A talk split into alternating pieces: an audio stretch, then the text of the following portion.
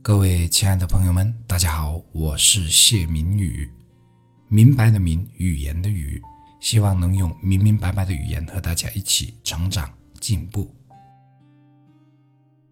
在家里还没有接自来水的过去，我们需要拿水桶到河边挑水，因为这个过程需要付出劳动和艰辛，所以那时候的我们更能感受到水资源的珍贵。也因为珍贵，所以更加珍惜。在自来水接近家家户户之后，那份珍贵和珍惜也就开始淡化、消失了。直到人们对于这一拧就有水流出来的现象司空见惯、习以为常。在物质越来越丰富的生活里，人们已经越来越感受不到物质的珍贵了。不珍贵便不珍惜，不珍惜便不知足。不知足便不幸福，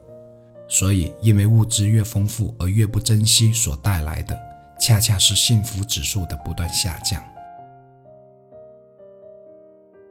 这个世界上仍然有很多人处于物质匮乏的生活之中，他们缺衣少食，资源短缺，上学困难，生活艰苦。就在今年过完年不久后。一位朋友很有感触的在微信上告诉我，过年时他去福建某个偏远的地区的亲戚家，被所看到的景象惊呆了。他说：“想不到这个时代还有人的家里连窗户和门都没有，而且整条村的居住条件都差不多这么差。”他说：“那里特别穷，房子都是政府帮建的。”我这位朋友有感而发地说。回到市区，看着那些一晚花几千上万元放烟花的现象，心里很不是滋味。这位朋友的那份悲悯之心，我认为是很可贵的。可贵是因为很多人并不会从这些角度去看问题。其实大饥荒过去也仅仅只有几十年时间，可那时却因缺乏粮食，饿死了数以千万计的生灵。村里可以吃的野菜、树叶、树根，甚至是不适合人类食用的观音土都被刨尽。多少人饿得水肿死去，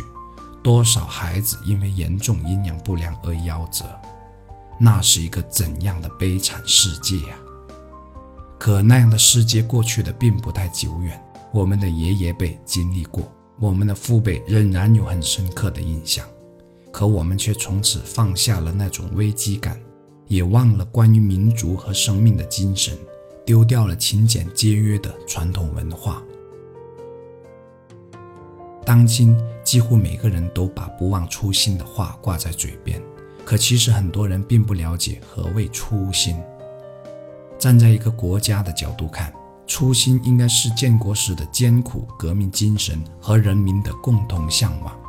站在一个人创业的角度看，是创业初时的顽强拼搏精神和对事业的那份热爱；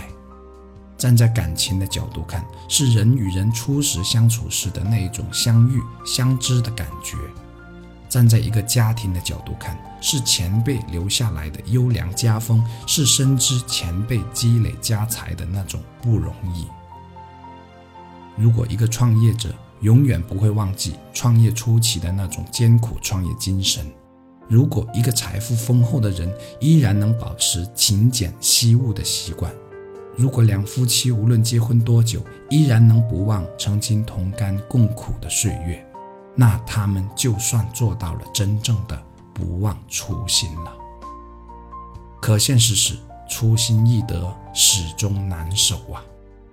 所以，随着时代的变更，随着物质文明的高速发展，人们越来越难以感受到幸福，或者需要付出，或者得到很多才能感到幸福。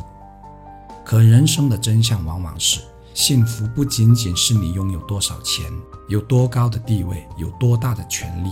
而是一种感觉，一种感知力，对所拥有的一切的感知力。